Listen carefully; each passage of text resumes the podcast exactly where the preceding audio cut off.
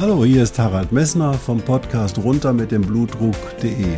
Dich zum Kapitän deines Blutdrucks zu machen, ist das Ziel dieser Podcast-Reihe. Du wirst in den vielen Folgen sicherlich die Themen finden, die dich für deinen Blutdruck interessieren. Ich wünsche dir viel Spaß dabei.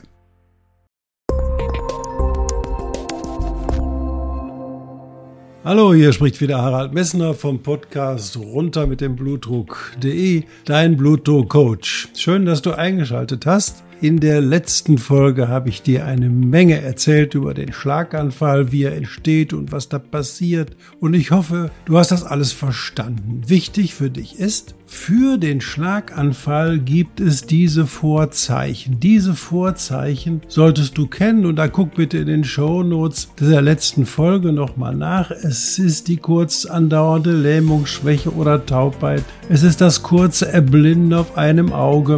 Es ist die kurzdauernde Sprachstörung. Es ist der Drehschwindel, der plötzlich einsetzt, die Gangunsicherheit, die Gleichgewichtsstörung oder erstmalig plötzlich aufsetzt tretende heftigste, vernichtende Kopfschmerzen oder vorübergehende Bewusstseinsstörung mit einer Desorientiertheit. Immer dann musst du sofort entweder die Nummer 112 oder die 116 und 117 in Deutschland rufen oder Österreich 141 oder in der Schweiz 112 oder 145. Das sind die entscheidenden Faktoren, weil es darf kein Zeitverlust passieren bei dieser Geschichte. Du musst so schnell wie möglich zum Arzt, damit dein Gehirn nicht dauerhaft Schaden nimmt.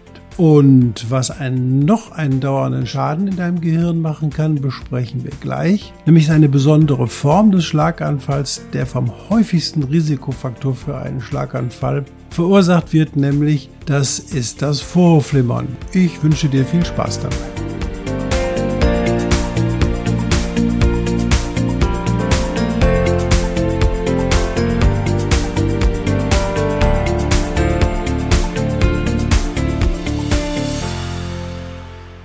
Ja, Vorhofflimmern, habe ich dir gerade gesagt, ist die häufigste Ursache des Schlaganfalls. Was passiert bei dem Vorhofflimmern? Wie der Name schon sagt, der Vorhof flimmert. Das heißt, er zieht sich nicht so regelmäßig zusammen. Und das führt dazu, dass in deinem Vorhof das Blut sich dreht und durch dieses Drehen des Blutes dreht es sich um einen Punkt und da, wo der Punkt ist, da bewegt sich das Blut nicht. Und wo sich Blut nicht bewegt, was entsteht da? Gerinnung. Und wenn da Gerinnung entsteht, dann entsteht da ein Thrombus. Und der wird dann, wenn er sich auf den Weg begibt, relativ rasch zum Embolus. Und dieser Embolus kann dann ein entsprechendes Gefäß, je nach seiner Größe, in dem Gehirn verstopfen dann erfährst du plötzlich eine Lähmung, so wie ich es dir in der letzten Folge geschildert habe. Und diese Emboli, die von diesen etwas größeren Ereignissen ausgehen, die verstopfen dann auch meistens größere Gefäße. Und da kannst du dir überlegen, dass man schnell dazu kam, dass es hier ein Zusammenhang zwischen dem Vorhofflimmern und der Häufigkeit von Schlaganfällen kommt.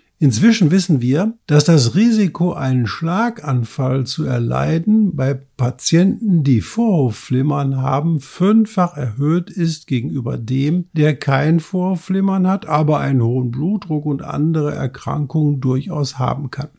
Das Tolle daran ist, wir können mit einer gezielten Maßnahme Schlaganfälle in dieser Ursache wirklich verhindern. Dazu müssen wir wissen, was die häufigsten Ursachen des Vorhofflimmerns sind. Das sind einmal der hohe Blutdruck und das obstruktive Schlafapnoe-Syndrom. Das hatte ich dir schon geschildert, wenn du nachts, während du schläfst, nicht richtig schnaufst. Das ist der Bewegungsmangel, das ist der erhöhte Alkoholkonsum, das ist der Diabetes, der ist immer mit dabei und natürlich vor allen Dingen die arterielle Hypertonie.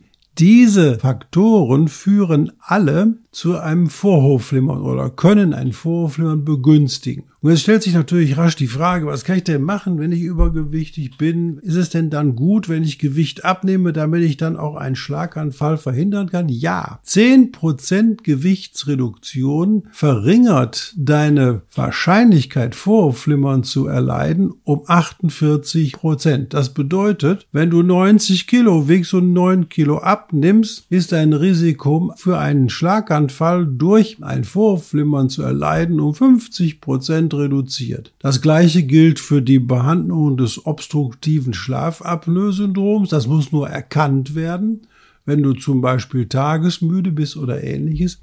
Das gilt aber auch für den Bewegungsmangel. 60 Minuten Bewegung in der Woche. Das sind 10 Minuten pro Tag oder 20 Minuten alle zwei Tage strammen, Spazierengehens oder anderweitige Bewegung verringern deine Wahrscheinlichkeit, Vorhofflimmeranfälle zu bekommen um 60 Prozent. Und das sogar bei Patienten, die ohnehin schon Vorhofflimmern haben. Also solltest du bereits Vorhofflimmern haben, dann ist der gleiche Effekt der Gewichtsreduktion, aber auch der Bewegungstherapie nachweisbar. Also selbst die Menschen, die bereits Vorhofflimmern haben, können sich durch Bewegung und durch Reduktion des Körpergewichts in eine wesentlich bessere Situation bringen. Natürlich sollte bei Alkoholkonsum das Vorhofflimmern der Alkohol abgesetzt werden. Der Diabetes mellitus ist überhaupt nicht die Frage, aber auch die Superbehandlung des hohen Blutdruckes reduziert die Wahrscheinlichkeit, Vorhofflimmern zu bekommen und dann diesen Schlaganfall zu bekommen, um deutliche Faktoren. Deswegen, weil der hohe Blutdruck ein entscheidender Vorbote oder Vorreiter des Vorhofflimmerns ist. Dadurch nämlich, dass die Vorhofzellen durch erhöhten Druck versteifen und das führt dann zu den Ereignissen, dass plötzlich einzelne Zellen ein Rhythmusproblem bekommen und diese Versteifung, die lässt sich leider nicht mehr durch keine Maßnahmen mehr auflösen. Das heißt, je besser dein Blutdruck langfristig eingestellt ist, desto geringer ist die Wahrscheinlichkeit, dass du jemals an einem Vorhofflimmern erkrankst. Also nochmal, die gleichen Dinge wie auch die Blutdrucksituation beeinflussen, beeinflussen auch die Wahrscheinlichkeit, an Vorhofflimmern zu erkranken oder sie verhindern sogar die Anfälle mit Vorhofflimmern. Sprich, kontrolliere dein Gewicht, achte auf dieses Schlafapnoe-Syndrom, da habe ich einen eigenen Podcast zu gemacht. Dann reduziere den Bewegungsmangel, geh sechsmal in der Woche zehn Minuten mit deinem Hund stramm spazieren und verzichte auf größere Mengen Alkohol, kontrolliere deinen Diabetes und lass deinen Blutdruck mit gesamt diesen Maßnahmen deutlich sinken. Das Vorhofflimmern ist an sich kein Prognosefaktor, wenn es ausreichend behandelt wird. Also sprich,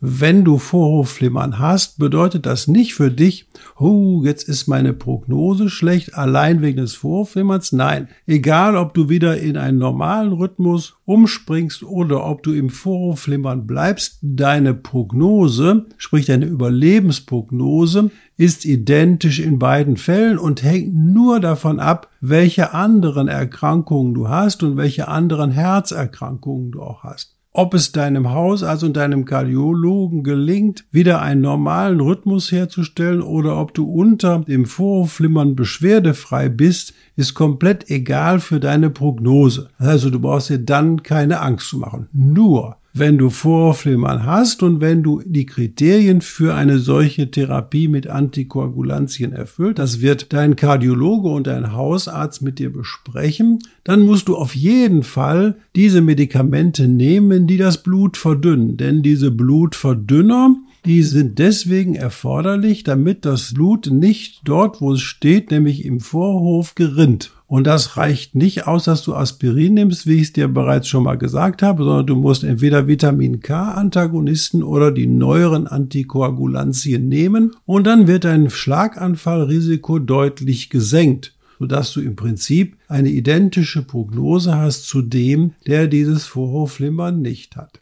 Behältst du deinen Vorhofflimmern, dann ist es eben halt wichtig, dass du keine Symptome hast. Sprich, dass dir nicht dein Herz zum Hals rausschlägt und besonders schnell schlägt und dass du eigentlich ganz gut belastbar bist. Und das kann man mit Medikamenten erzielen und das wird dein Kardiologe mit deinem Haus, also mit dir gemeinsam besprechen, wie das geht. Also, du hast eine normale Prognose bei Vorhofflimmern, wenn es rechtzeitig erkannt wird, eine Antikoagulation eingesetzt wird und wenn es gelingt, mit den Medikamenten die Frequenz zu kontrollieren. In ganz seltenen Fällen, wenn es Unverträglichkeiten gibt für diese Medikamente, die eben halt das Blut verdünnen. Dann gibt es eine neuere Methode, wo man eben halt mit einer Plombierung oder einem Fensterverschluss im Vorhof des linken Herzens eine Veränderung herbeiführen kann, sodass dort keine Koagulation mehr stattfinden kann in dem sogenannten Vorhofohr. Aber das sind noch Verfahren, die noch nicht überall zugänglich sind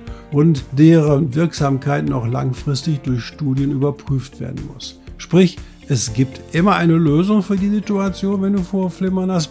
Besser du verhinderst es, indem du einfach diese Risikofaktoren Übergewicht, Schlafapnoe, Syndrom, Bewegungsmangel, erhöhter Alkoholkonsum, Diabetes und hohen Blutdruck im Griff hast. Unter diesen Bedingungen wirst du nicht so große Probleme bekommen und du kannst dein Leben weiter genießen und dich auch in der Zeiten der Corona sicher fühlen in deinem Zuhause und dich nach innen wenden und möglicherweise deine Zukunft in deinem Kopf erstmal neu gestalten. Denn diese Corona-Zeit ruft uns dazu auf, auch mal nach innen zu gehen und zu fragen, wie soll unser Leben wirklich aussehen? Und da wünsche ich dir unglaublich viel Erfolg bei. In der nächsten Folge wirst du allerdings noch mal etwas über deinen zentralen Rechner hören und da geht es darum, was macht der Blutdruck noch mit deinem zentralen Rechner und da kannst du dich jetzt schon drauf freuen. Ich danke dir, dass du zugehört hast. Wenn dir die Podcast Folge gefallen hat, bitte ich dich bei iTunes oder Apple Podcasts eine entsprechende positive Beurteilung zu hinterlassen. Darüber würde ich mich sehr freuen. Ich wünsche euch einen schönen Tag noch.